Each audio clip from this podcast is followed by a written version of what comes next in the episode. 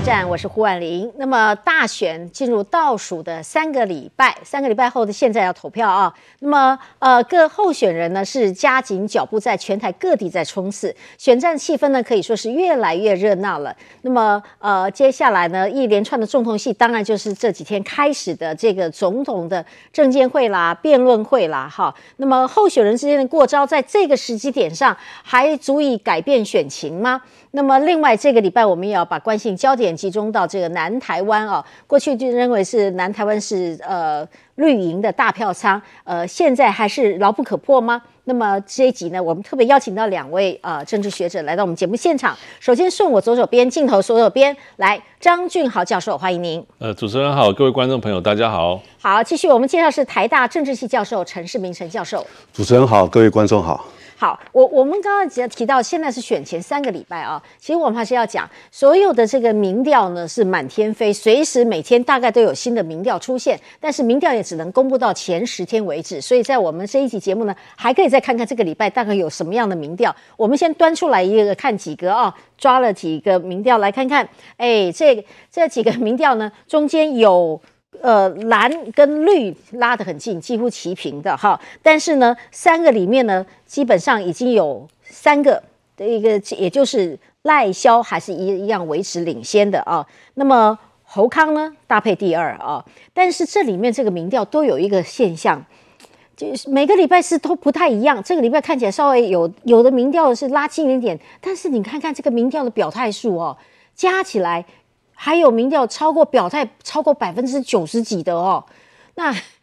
我我真的很确定，我在想请教我们老师啊，我真的可以很确定，现在投票率我们也不会高达九成，嗯历史上破破八成的几率都已经太这你这一届都可能要七成都还要很努力哈，那这这么高的表态率，这个代表什么呢？陈老师你怎么看呢？不，我我想基本上蓝白破裂以后哈，我想。当各自归队了，哈，蓝绿各自归队，好，那郭台铭本身他背后的一个支持者，哈，当然很明显的就各自归队嘛，那很明显的就是归到这个侯友那边应该是比较多一点。那至于说柯文哲这边，他现在最近一阵子的一个主要策略，很明显他要巩固他的一个基本票源，好，尤其是在他那一些所谓好希望说能够跳脱蓝绿恶斗这样子的一个好信奉者的那些基本票源。所以你看，看到柯文哲目前很多的一些好相当攻击性的言论，他就在巩固这个基本票源。那这样这种状况之下，那自然而然就使得好这三方三个党本身各自的一个支持者，就很容易就愿意做出来做一个清楚的表态了。嗯哼，好，既然表达的人已经超过了九成，但你如果抓投票率七成，那就是有百分之二十人表达以后，他不可能最后还是不会付诸行动。对这个，我觉得蛮值得观察的哈。其实，在二零一六年的时候，是我们史上最低的总统大选的投票率了，大概六成六哈。那但是因为那一年其实那个胜负差距是很悬殊，所以可能很多人因此不想出来投票。但是我觉得今年的选举其实非常的精彩哈。我觉得这个精彩除了时间上非常的长，在延伸那个蓝白河的问题。其实我们如果严格来讲，大概从三月开始就在炒蓝白河了。那时候连胜文说我可以跟柯文哲去谈，所以从三月一直到十一月，这个蓝白河的聚焦哈一直在那个地方。再加上五月的时候这个。征召侯友谊这件事情哈，其实国民党内部也是一直在在吵这个问题嘛哈，所以到了十一月二十四号以后，选战正式开始起跑，但是那个蓝白河的余韵哈，一直都还是存在里面。那另外，我最近其实也观察到，就是说在网络上面哈，最近这样的一种网络上对这个选举或者政治的讨论，其实也非常非常的多。像我知道年轻人喜欢用 D 卡，那这个 D 卡我我自己也观察到，最近哈 D 卡上面那个政治的讨论。远远多过于以前，因为以前那个你开开那个那个叫做首页啊，或者是热门讨论区，不太会有政治，年轻人不讨论政治，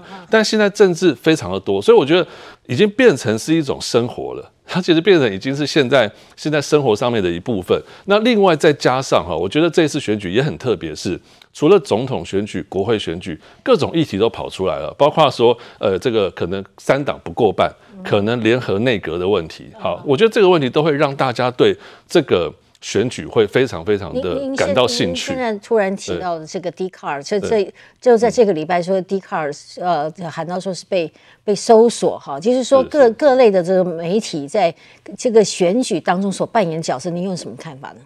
哎，我我觉得 D 卡上这个当然是有。因为它是匿名的嘛，哈，所以它里面其实那个那个言言论是非常非常的多元的哈。那甚至很多人可能觉得不太会出什么问题，所以在上面有很多的说法。不过也有一些呃社社群媒体其实是不让人家表达政治，嗯，他如果是一旦表达政治，他可能会举举牌，好像也也有这样的媒体。那那当然有了，不过当然我们台湾当然还是一个言论自由的社会了，好，那如果说今天你不要说做一些什么违法，或者说有这样子的一个诽谤的一个事情，基本上我想一些一些平台都很很愿意说开放的。好，好，我我们现在就说剩下最后的三个礼拜了哈，那么真正会影响大家。呃，还会不会在变动？就是说，如果你是很根深蒂固的，就是我就是蓝，我就是绿，我就是白，哈，那么这样子的族群可能就不太会变动吧。嗯，那这还有什么样的人可能在这种情况下还还会移动他的投票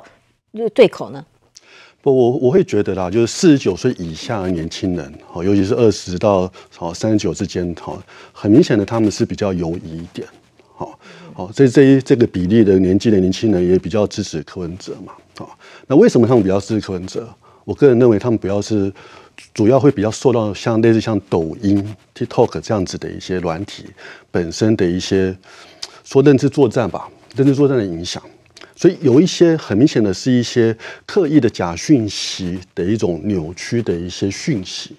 他们接收到很多。他们都经常每天那边看 TikTok、抖音的话，他们接触到很多这样的类似的讯息。但这些讯息其实你如果说时间久了，你可能就知道它的判断它的真伪。我我相信未来还有辩论会了哈，我相信三个候选人直接的在电视上跟选民做清楚的一个澄清。我个人觉得，对于这样子的一个假讯息的认知作战，会有它的一个澄清效果在的。而这个对于一些比较年轻的游医选民而言，我相信他们能够更加清楚他们所得到的讯息到底是真还是假。这样子的影响比例大概有多少百分比的民众呢？不，就像今天今天有有有有有一个学者说嘛，哈，就是他说目前中国的借由这样的一个 TikTok 影响可能百分之三五十万的选民。那这五十万的选民，只要说有二三十万，他能够好借由这三个礼拜的一些相关的一些澄清，好，尤其是候选人直接面对面在电视上讲清楚，那我个人认为，这可能就有百分之一至二本身的一个民调本身的一个变化，而这可能就是非常关键了。嗯，我们这里也请教张教授啊，就是呃，从这个十二月二十号开始，那么接下来呢，这个。呃，到十二月底啊，十二月三十号还有总统的这个呃辩论会啊，这个二十号开始，接下来好几场，就包括副总统的政见会等陆续好几场啊。那现在政见会跟以前不一样，就不是说一个人讲完三十分钟你就结束，其实有某一种交锋的能力，就是说你发表完十分钟啊，接下来后面的人讲话也可以批你前面的，那可是你后面有两轮，还有两轮，所以回头你可以再回马枪，所以也是形同辩论。也就是说，其实观众其实。在今年呢，压到最后，可是现在已经选前三个礼拜，是这些场次很密集的这样端上来，到底对影响每一个人的投票意愿有多大的效果呢？呃，如果首先从历史上面来看，我其实我一直觉得总统、副总统辩论会在改变投投票意向上。真的没有这么显著的一个一个关联性了哈，那而而且尤其现在又更接近了投票，我觉得大家心中大概都已经有了一个定见。那我觉得，但是我觉得比较需要去关注，就是我记得前两天美丽岛电子报最新的民调出来。民进党在这个叫年轻人的支持度上面，那非常恐怖哦，跟国民党的二十到二十九岁是非常接近的，也就是他拿了二，我记得是二十一点九趴，而国民党是二十一趴，那表示什么？表示都跑到柯文哲超过了百分之五十几，没错，加起来是一百趴，在柯文哲那边非常的多，但是柯文哲那边那表示什么？表示说民进党究竟在最后这三个礼拜的时间，有没有可能让他的这个过去这种基本盘年轻人的选票转移回来？那又或者是在柯文哲那边的年轻选票，最后会不会跑出来投票？我觉得这个会是最后真的是最后决定选举结果的一个关键因素。因为如如果我刚刚讲二零一六年那个投票率非常低，它低在什么地方呢？我查了一下，二十到四十岁的这一个年年轻人中间选民的这个世代哦，他百分之五十五的人是出来投票。它这非常的低，只有百分之五十五。那算一下，差不多三百万人没有投票，三百三百万人没有投票。如果按照刚刚这个呃这个老师所说的哈，就是说最后如果决定关键的是三趴五趴的那一个影响，也就是可能是五十万票到六十几万票。那六十几万票，大家如果以现在我们所看到的民调三十五趴、三十一趴蓝绿之间了，那中间这个五趴的差距哈，其实如果把这个不投票的或者这个票挪挪回到民进党去，大概我们就可以去推估最后选举结果。我觉得反而跟最后蓝绿白在。这个政见啊，或辩论会里面能够去挪动的板块来讲，我认为这一块是比较重要的。好，呃，确实，这个小英总统在当初选举的时候，囊括了第一个中间选民的票，第二个年轻族群的票啊。那么显然这次的投票状态呢，呃，跟过往是不一样了。那这个差异之下，民进党这次会投出什么样的结果来呢？我我个人还是相信啊，哈，因为对于目前受到那些抖音或者说一些媒体平台的一些假讯息认知作战影响的，主要都是一些年轻人，而这些假讯息很明显，主要都是针对目前的民进党政府。所以这也是为什么说，哈，目前很多的一些犹疑的年轻人，他可能他也不愿意投给他国民党，好，所以这是为什么他选择柯文哲。但现在重重点就是在于说，对于民进党过去的一些相关的一些批评，哦，比如说今天讲什么呃赖清德会带来战争，讲什么美国不支持台独，是否就反对你赖清德？讲什么好？今天赖清德本身是否有什么这个这个？比如说他今天公聊的问题，这些我觉得都是可以透过证监会辩论会来做做一个清楚的一个澄清。而我个人我也相信，一般的年轻人，好，他基本上平常或许他不太不太不太常看新闻。因为现在年轻人可能都看看那个 YouTube，他不会看电视了。好，那透过这样的一个电视辩论会，好来来让赖赖清德他本身做一个更清楚的澄清，我个人相信他对于赖清德会有比较有帮助在的。是。其实像我们国内如果号称蓝白绿啊，这这些各阵营之间的差异，最基本的定调，应该两岸政策是一个大体上是一个。在这个可以分出路线来的哦。那么在这种情况下，也说两岸政策、两岸关系呢，是我们常年谈了很久的啊。那可能大家心中都因为他自己的自己想想选择的两岸属性了，而选择自己归到哪一边。所以所谓的这个中国议题也好，或者中国在选前的态度，到底对我们这次大选还有多大的影响呢？其实这次也蛮特别的哈，就从二零一二、一六、二零这三次的大选，通通都有很明显的中国因素。但这一次，其实当然除了中国的借选以外，我认为在三组候选人里面，要真的去炒作或者是去激起这样的一个两岸议题，确实是比较没有过去的强度这么的强啊。那但是我觉得，呃，目前如果以整体大态势来看，因为我们其实也观察到，现在全世界都在关注台湾的选举。其实也就是因为中国它越来越走上专制的这一端，那么台湾的大选它其实会影响到我们整个区域的安全，不管是台海或者整个区域，甚至整个世界的安全。而且中国它越来越倾向于在专制这一端跟民主的国家来产生对抗。我觉得这个其实是我们第一个是我们的选民其实应该要能够去认知到的一件事情。那在这与在与此同时哈，那在这个白或者是蓝的候选人上面，他们所提出的这种中国政策，好像跟我们现在所面对到国际局势，好像又有一点落差。也就是说，这个比如说侯友谊、赵少康，他们认为说可以让这个叫中国的学生来这个就业就学哈。那这个我觉得，你你其实就已经跟我们现在讲这个这个格局其实很大的差异。那如果以柯文哲来讲，他当然谈这个不管两岸一家亲，或者他没有对中国提出这么。这么呃，这么这么直接，或者是这么严格的一些批判，我其实觉得跟整个国际的局势好像也也产生了一些落差。所以，我其实坦白讲，就是说，在这三组候选人里面，我其实觉得以赖萧配的这样的一种在两岸议题上面的互补性。是另外两组候选人是没没有办法达到的，也就是说，他这个这个在两岸的这个问题上面，然后并且跟美国的关系上面，我想只有在赖消费上面呈现出来这样的一个格局。那所以这个最后呃最最后能不能去在这个部分来取得呃更多可能更关心两岸问题的这一些，不管是年轻人也好，或者是比较年长的选民也好，在选票上的支持，我觉得这个也是值得来做观察。所以所以这里面还有一个就是说要要考虑到我们选一个国家领。导人，我们是用情感上去热血去投这个票，还是用理性分析哦？因为这里面当然也有一些人会提到说，这个呃，这个他因为基于什么样的一个喜爱哦？可是事实上，现在各政党有的是说他们的一致目标只是说下架执政党。好，有的是下架，只为了下架这样，但你要把国家带到什么样境界呢？哈，这这是两件事情。哈，那在现在当然这三组里面只有一组是执政党，那另外两组都不是执政党，他们都想要下架执政党。可是呢，到底谁端出了牛肉来了？这个可能，那老师你怎么看？的确啊，我们不能否认，民进党毕竟执政八年了。哦，那过去惯例，大家几乎都八年就换党执政，哈。那当然执政八年之后，当然有很多的一些执政的包袱，哈，的确也会有可能有一些值得批判的地方，好。那当然问题关键还是在于说，那你如果说今天下架民进党，那真的你期盼国民党再上台吗？哦，那这这个从民调一些显示，其实可以蛮明显可以看出来，尤其是一些年轻人，哦，年轻人他或许哈，他觉得国民民进党本身毕竟执政太久了，哦，他们觉得说或许要换人做做看，但他又不放心交给国民党，那这或许也是为什么说柯文哲他可以得到一定比例的年轻人的一个支持，哦，那另一方面，当然我我个人还是觉得了哈，今天毕竟下一任的总统，我个人觉得还是非常重要，对我们台湾未来前途。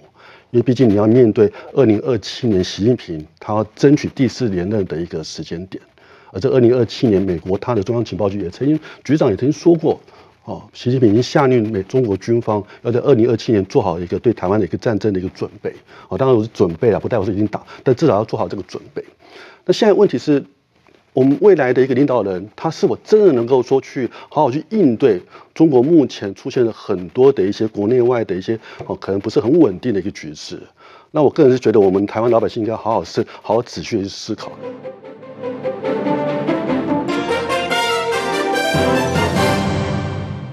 再回到新闻观测站的节目现场。今天呢，我们要共同探讨即将到来的这个二零二四总统跟立委选举啊。呃，其实呢，最近也有这个学者特别提到说，其实总统大选应该跟立法委员的选举应该分开来处理哈，不要同时投票。不过我们来看，先看一下这一个过去。三次的这个大选哦的这个状况，呃，当时呢，这个这三次的这个包含的立委选举都是同步的，当时都是一起的。这这三次的选举呢，其实呃，获选的这个国家领导人呢，他的所属的政党呢，其实都拿到了过半的票。也就是说，立委选举绑总统大选的时候呢，其实在过去三次呢。事实上都是是对对于这个胜选者是当像在在国家地方委员的时候是非常五号哎哈，那可是呢以这次的态势，因为出现了三组，那白银呢是新进参与的啊，他过去也已经有好几席的实力，所以我不知道从这个制度上设计的呃，请问老师，你们觉得有需要分开来吗？这是利还是弊呢？呃，其实这个在政治学上向来就是有两派不同的说法。其实坦白讲，欧洲很多跟台湾一样，就是有总统跟国会选举的这样的国家。他们一定是要分开来选，他们分开来选只有一个很简单的理由，就是你不要互相影响。国会是国会，总统总统，但是你只要投了，选民的喜好到底在哪里不知道。我可能喜欢国会，所以我投给这个总统。那所以这个我觉得这个说法是非常有它还是有它的道理哈，或者学术上面的基础。那当然台湾合在一起选有它的历史背景。那坦白讲，以我们的制度了哈，我我说真的，如果只要有一次去进行解散国会，不信任然后解散国会，这个选举期程其实就。就拆开来了，那所以拆开来，其实呃这样的一个合并选举的优点，它可能它是不是能够持续很久？我觉得这是第一个问题。那第二个问题是，当然在。结合在一起选举，当然政治学上也谈哈，它必然会有这种一委的效应，也就是说，总统的选票它会带动到它区域立委上面的选票。那这个我觉得这个是当然会呃，对于现任对对于执政者或者对于在总统上面声声望比较好的，当然会有一定程度的优势。那但是如果呃，我们如果以前面的这二零二零年选举上来看哈，其实呃在。呃，这个这个叫韩国瑜的现象上面哈，那后来其实有很多的文献也提出说，好像选民出现了一些所谓的分裂投票了哈。那这样的一个分裂投票，虽然看起来呃蔡英文拿到了五十七趴，那但是他的政党票只有三十三趴，但是区域立委差不多四十五趴了哈。那这样的一个分，大家形容是分裂投票，可是这种分裂的投票，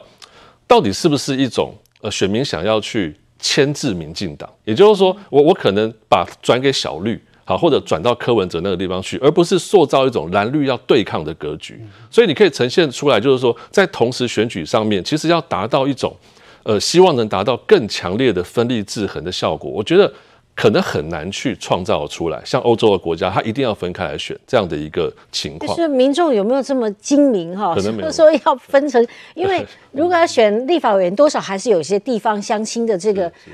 这个人不清土亲嘛，就在我们这里服务了这么久，那你还是这一票给他，或者他是我们家的亲戚的谁的谁的谁哈，就是，所以这种状况下，呃，能能不能区隔开来？那如果说真的要区隔开来选，过去我们就早年就是曾经有过台湾。为你弄人选举啊，哈，像现在总统大选，我们就你逃算个没你车啦，哈，那一选就一年，然后明年又开始准备明年的，他每年都在选哈，劳师动众，所以才后来有一点这样把它整并成每两年大概有一个大型的选举哈。那我不知道陈老师您您看法的。不，我觉得如果民主成熟的话，其实倒不用太计较太过频繁的选举了。哈，比如说今天法国，不会觉得我们全台湾通通在选举？比如说我们我们其实我们的宪法其实有点有点学法国的半总统制嘛。啊，那法国你看他法国那个二零二一年的选举，哦，抱歉，二零二二年选举，二零二二年选举从三月哈，他的总统大选要两选两轮，三月四月隔两个礼拜选两两次，然后五月六月国会大选又又隔两个礼拜又选两次。他一年四个里四个月之内四次的大型的选举，哦，那基本上我个人觉得也没有什么好混乱的，好，所以这个本身当然利弊得失都有了，哈，但是我个人是不赞同说，好像认为说以这样子的一种合在一起选，然后有可能会导致一个所谓民主独裁，或者说好像总统独大这样子的一个观点来做这样的批评。啊，制衡我们当然同意这样的一个制衡监督的一个的一个的一个存在的原理，但是基本上以目前我们台湾的一个宪政的制度，即使说是合在一起选，我我也不认为说好像就像现在反对党所说，好像蔡英文是好像变是民主独裁的状况。我我记得前几天那个智库才发表人类自由的这个指数，我们台湾的自由指数在亚洲排名第一名，全世界排名第十三名。好，去年二零二二年的经济学人的一个好每一年编的民主指数，我们台湾也是一样排在第十三名。好，在亚洲排第十，呃，全世界排第十三名，亚洲排第一名。我们的民主指数甚至高过美国、法国、英国这些老牌民主国家。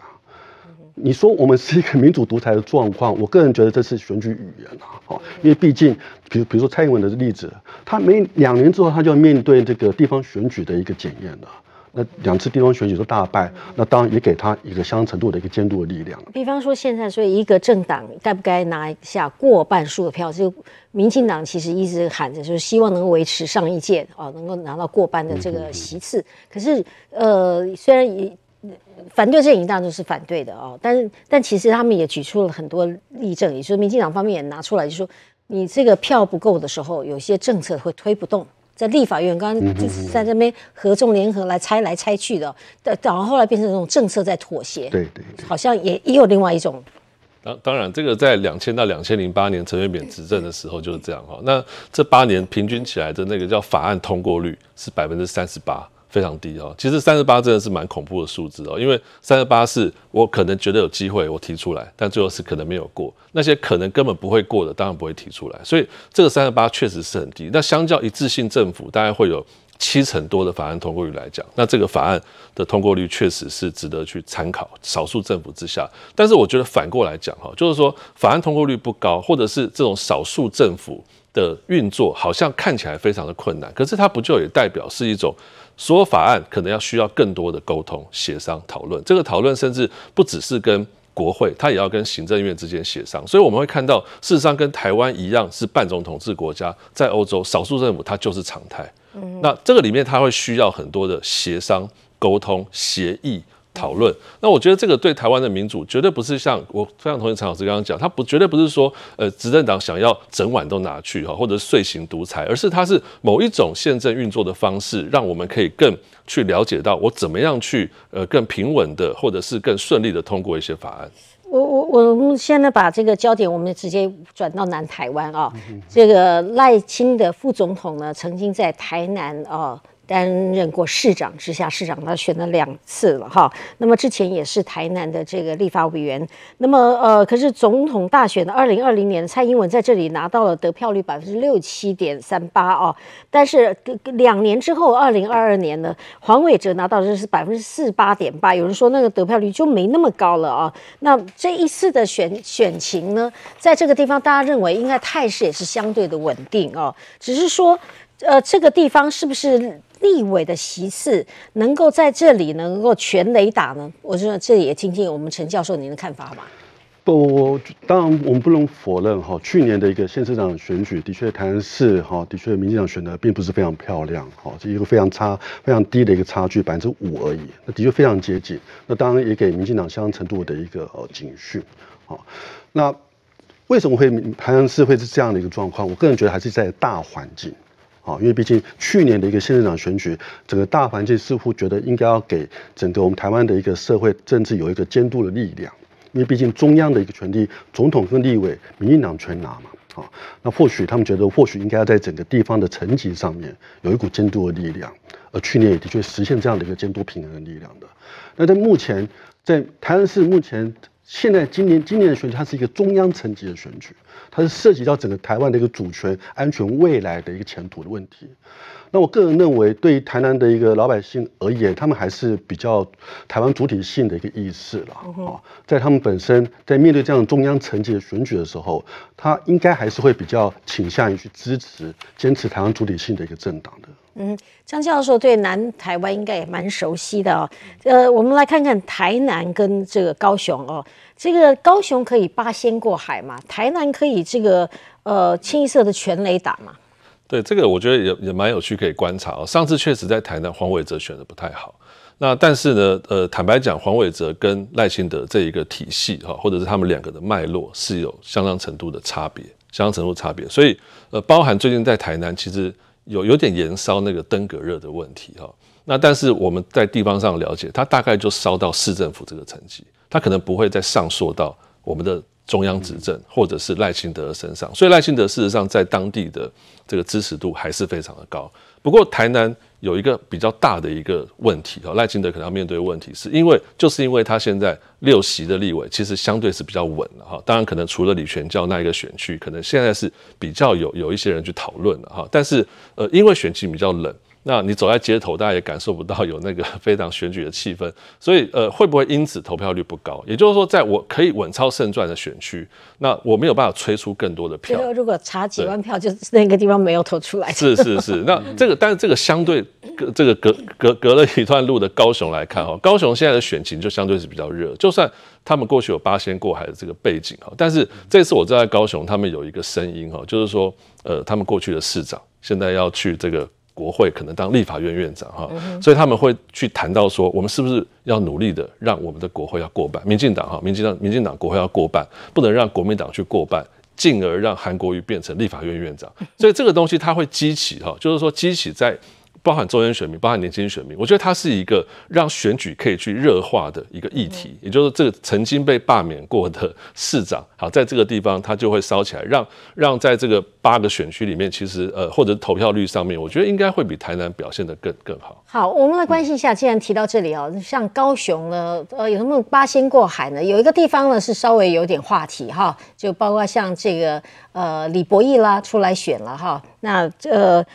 他其实事实上是因为刘世芳立委不选了，所以他现在其实有有这个他议员哈来对上上一次参加高雄市长补选的李梅珍啊。那么另外呢，呃，因为这个呃这个国造这个军舰的这个话题呢，呃声名大噪的这个郭喜呀，他也在这里选举。这郭喜是拉了谁的票呢？我我个人觉得郭喜应该还是会比较拉的是蓝营的选票啦，因为他毕竟他是海军出身的。那左营那边其实是一个海军军港嘛，我自己过去在在左营服役这个海军陆战队，好，那那边很多海军的眷村啊，好，那我相信郭喜到后来他应该主要就会拉他一些过去的一些海军的一些朋友啊、长官啊相关的一些选票，这些或许他可以有一定的一个比例，好，但是你说他在扩展到其他的一些选民，我个人会觉得比较困难啊，因为毕竟左营毕竟从他高廉站盖好以后，他其实外来外来人口一路非常多。好，那这一路的人口里面，其实已经淡化了整个左营地区它那个军系那种深蓝的那种结构了。好，但这或许也是为什么说刘世芳过去两次他可以选上。好，不过当然刘世芳当然是因为过去两次选举都是大环境都对他非常有利了。哈，那今年当然比较是不一样。好，不过当然我个人觉得，毕竟李梅珍她也并不是说非常具有她的一个魅力在。哈，因为毕竟她去上次的一个高雄市长选举，其实也是有相当多的一个争议了。哈，不过当然李李博义当然还是要小心的，因为毕竟李博义他这次的选举当然也可以算是一个新人吧。是。嗯哼。这个刚才这张教授您也提到了台南部分哦，这个台南市过去的前市议会议长哦，这个李全教在这个区域第四选区呢出来挑战呃现任的林怡景哦，会构成威胁吗？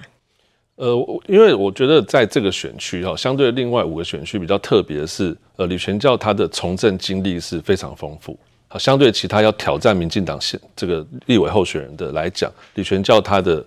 这个这个从政经历是非常厚实的哈，所以他也就是说，因此他跟地方上面的派系也好，呃，这个里长系统也好，其实那个连接度是高的。所以现在在很多很多的这讨论里面，会认为说他也许在陆战上面哈，他可以去拿到很多的选票，所以双方的差距并没有说想象这么的大哈。那但是呢，也因为台南其实坦白讲，就是也有也也是有很多的年轻族群啦，或者是像刚刚陈老师提到说，可能对台湾主体性是更更加重视的这个族群，所以李全教在地方的连结上面，能不能在这些地方头人之外连接到地方民众？好，也就是说，他可能会不会就停在？好，他的这个村里长，呃，这个里长，或是公庙的系统，或者是社区协会，那大概停在这个地方，他没办法再再深入下去到民众的部分的时候，那么我觉得，呃，林英景的机会其实还是相对比较大。